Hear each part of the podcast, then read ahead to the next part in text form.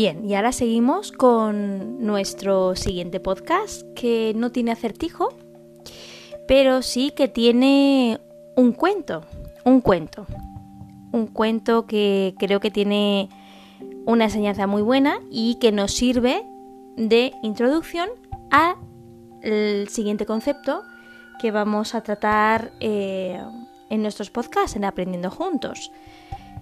La verdad que es una herramienta, mm, la que vamos a tratar, muy necesaria, incluso, y yo diría, incluso más en estos días que estamos viviendo, en esta situación, eh, que parece fácil a la hora de entender el concepto, pero un poco complicado a la hora a veces de practicarlo. Pero bueno, vamos a intentar hacerlo sencillo, concreto, claro, directo, para que quede claro los tipos de que existen, algunas estrategias, algunos ejemplos, pero vamos al cuento. Así que coge aire, abre tu mente, abre tu corazón y vamos a por la escucha activa. La historia es una historia que le cuenta una abuela a su nieta Claudia porque observa que, bueno, que se va pues muy contenta al colegio, pero vuelve como más apagada. Y tras varios intentos de intentar pues preguntarle de una forma directa o indirecta qué le pasa y viendo que la niña no soltaba prenda, pues mm, decide invitarla a merendar.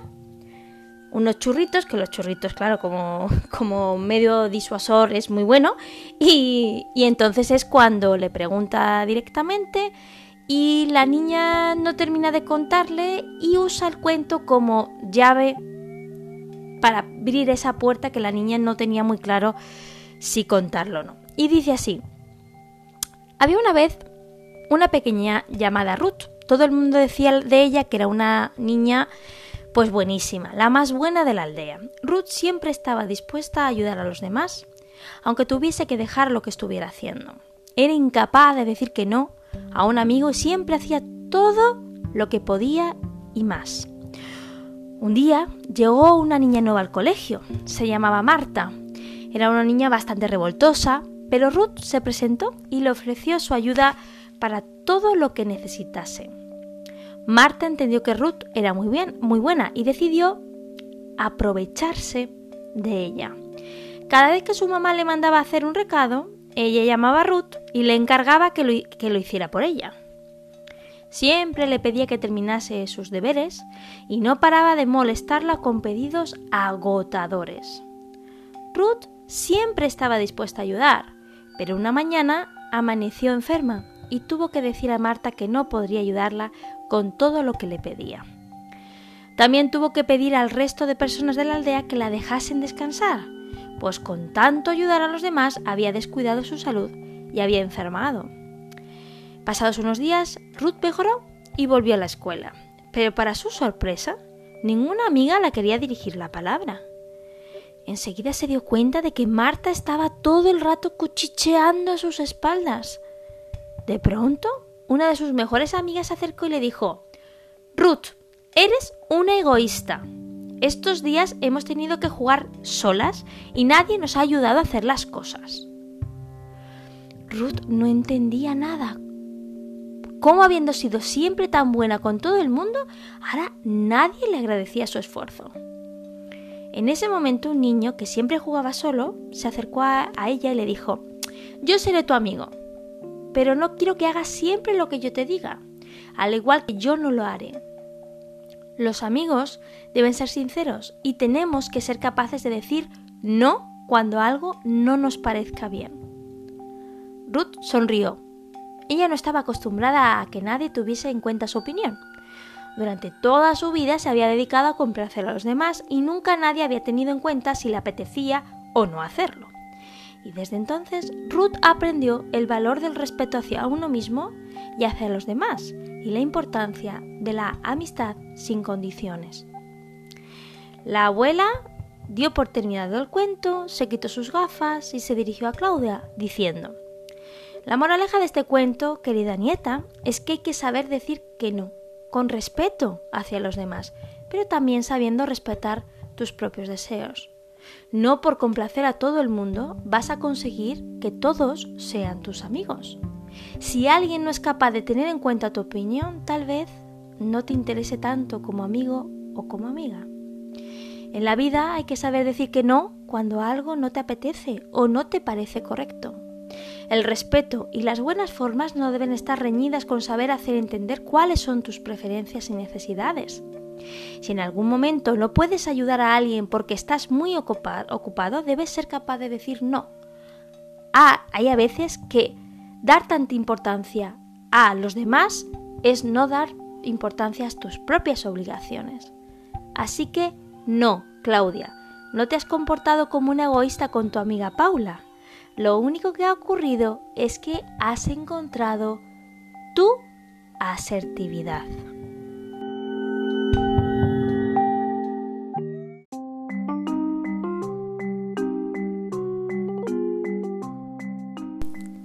Exactamente. Hoy vamos a hablar de la asertividad. ¿De acuerdo? ¿Y qué es esa palabra que bueno, que ya sí que nos suena, porque no es un término muy desconocido, pero a veces cuando digo, bueno, ¿y qué es la asertividad? Nos quedamos un poco como diciendo, ah, mm, sé lo que es, pero mm, mejor te lo pongo con un ejemplo, pero a veces nos cuesta definir, ¿no? Bueno, simplemente la asertividad eh, está ligada a la inteligencia emocional, ¿vale? Y ser asertivo es comunicarse de forma efectiva, es decir, decir lo que queremos transmitir de una forma firme, pero respetuosa y empática con los demás y con uno mismo. También es una forma de reaccionar ante los conflictos o discusiones y el saber manejarse de forma efectiva en la comunicación con los demás. Bueno, evidentemente estilos de comunicación existen muchos, ¿vale?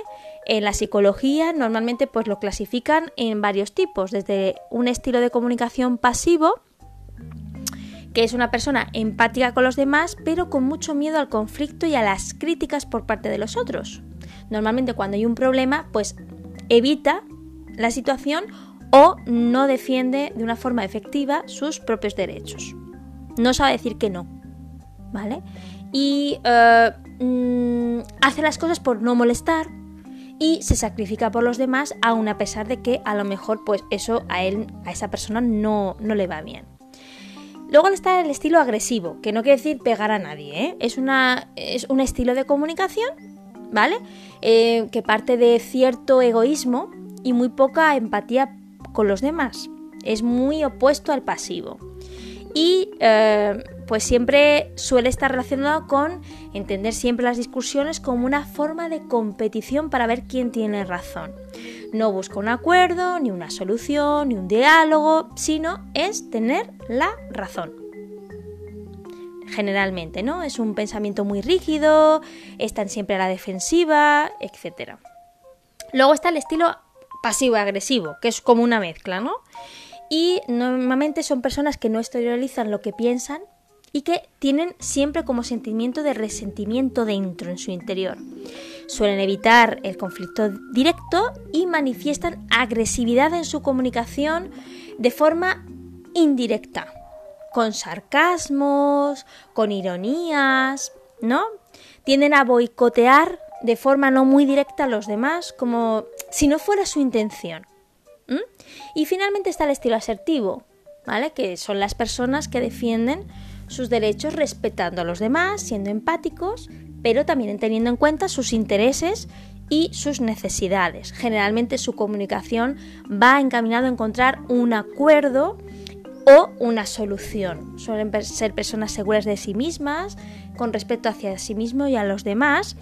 Y bueno, les suele gustar aclarar los equívocos, no entran en descalificaciones, normalmente no entran en juicios de valores y su postura suele estar razonada, justificada, suele ser firme y respetando que los demás pues no estén en la misma sintonía. ¿De acuerdo? ¿Os suena? Seguramente que os suena. Pero todo esto es en la, en la teoría, ¿no? Y me diréis, ¿para qué nos habla de la asertividad? Pues bueno, primero la asertividad tiene que ver y está íntimamente ligada y relacionada con muchos de los conceptos que ya hemos ido trabajando en podcasts anteriores, desde la gratitud, la escucha, la cooperación, la resiliencia, la actitud, la motivación, son el sentido del humor, el respeto, el trabajo en grupo. Quiero decir que está íntimamente ligado y además también hablamos de lo que lo importante de la, del lenguaje en el equilibrio eh, emocional y la forma en que nos comunicamos, ¿no? Para, pues, para estar equilibrados. Y la asertividad aboca a todo ello. Entonces es importante saber este, este concepto y en la época en que vivimos ahora mismo, en la que estamos tantas horas dentro de la casa, en la que nuestra gestión del tiempo es diferente, nuestro contexto de relación interpersonal es diferente, muy diferente nuestra rutina, que hemos tenido que readaptarnos, pues mm, pueden eh, surgir momentos de tensión, de agotamiento, de frustración, de impotencia, de estrés, de nerviosismo, de agotamiento emocional, que conlleve a comunicaciones no muy efectivas que terminen siendo un problema o gestando cierta tensión que se podría disminuir si utilizáramos más o reutilizáramos o sacáramos a relucir más la asertividad. Por eso lo traigo a este podcast.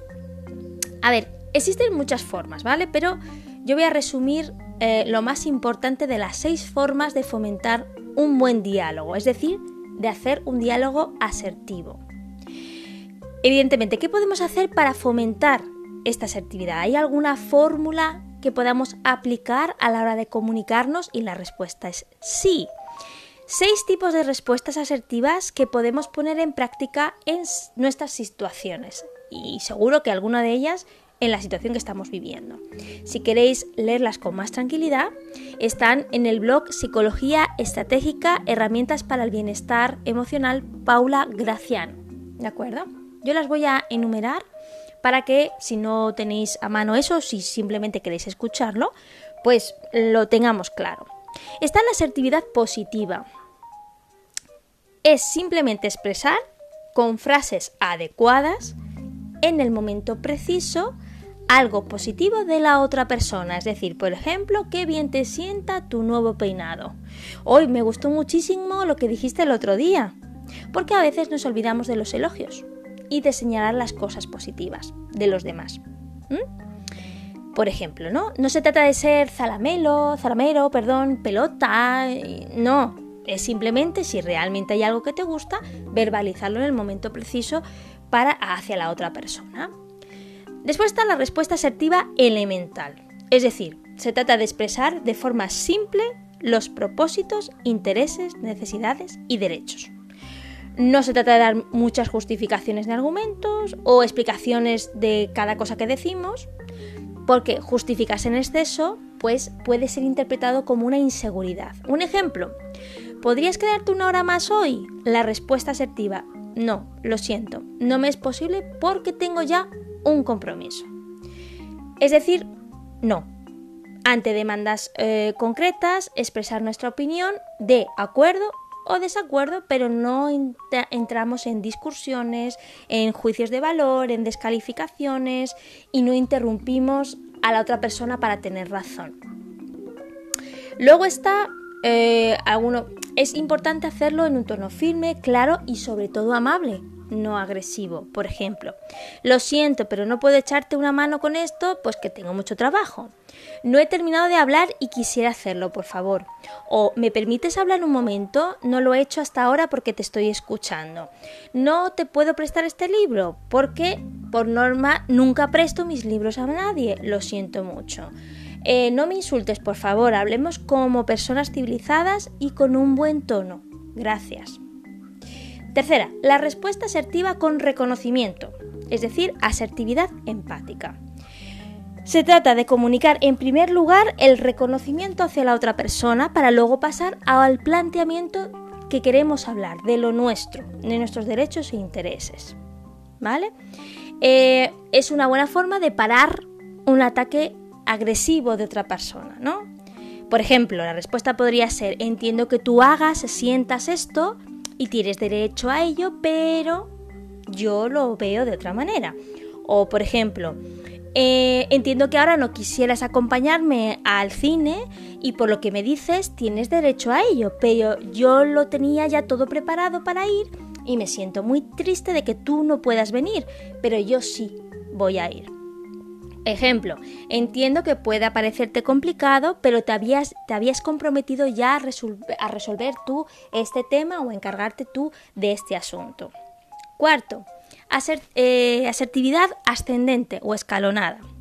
Se trata de mantenerte firme e ir elevando de forma gradual la firmeza ante una respuesta constante de la persona que tienes enfrente, ¿no? El sí, pero, el sí, pero, el sí, pero, ¿vale? Se utiliza cuando la otra persona no se da por aludida y aumentamos escalonadamente y con paciencia esa firmeza. Es sí, vale, te entiendo, pero Mm, sigo pensando lo mismo. Por ejemplo, por favor, no me interrumpas. O, por ejemplo, te pedí antes que no me interrumpieras, me gustaría terminar lo que quiero decir. O, vamos a ver, ¿puedo terminar de hablar o no me dejas? Por ejemplo, ¿no? Em, bueno, tenemos que saber que nosotros solamente podemos influir a la otra persona o en la conducta de los demás hasta cierto límite. Más de ese límite el problema ya no es nuestro, sino de la otra persona. El quinto, asertividad subjetiva, también llamada mensaje yo. Este tipo de respuesta se utiliza en los casos en los que tenemos claro que la otra persona no ha querido agredirnos de manera consciente, ¿vale? O intuimos que el daño es indirecto, o sea, que no ha ido por nosotros literalmente, ¿no? Eh, lo que queremos es expresar nuestro desacuerdo o malestar sin que la otra persona se sienta atacada. Por ejemplo, podemos utilizar esta fórmula. Primero, describimos sin críticas ni valores lo que ha pasado. Después eh, le decimos a la otra persona que lo que ha hecho de esa manera ha tenido una repercusión en nosotros. Luego describimos cómo nos ha hecho sentir esa conducta y finalmente expresa lo que se quiere que haga el otro. O que cambie, o que modifique, o que piense, o que sencillamente no vuelva a hacer. ¿De acuerdo? Em, por ejemplo, cuando tú haces tal, el resultado es que yo me siento tal. Entonces, preferiría que tú no hicieras esto y lo hicieras de otra manera. ¿Vale? Y la última, asertiva defensiva. Este ya es defensa ante el ataque agresivo. Para aclarar un tema ante una persona que es agresiva y no deja de serlo. Lo primero sería hacerle ver a la otra persona que se está comportando de una determinada manera, de forma objetiva, y después decirle cómo se podría comportar de manera asertiva. Es decir, darle otra forma de actuar para que a lo mejor esa persona no tiene ni idea de cómo se comporta de manera diferente o podría comportarse de manera diferente.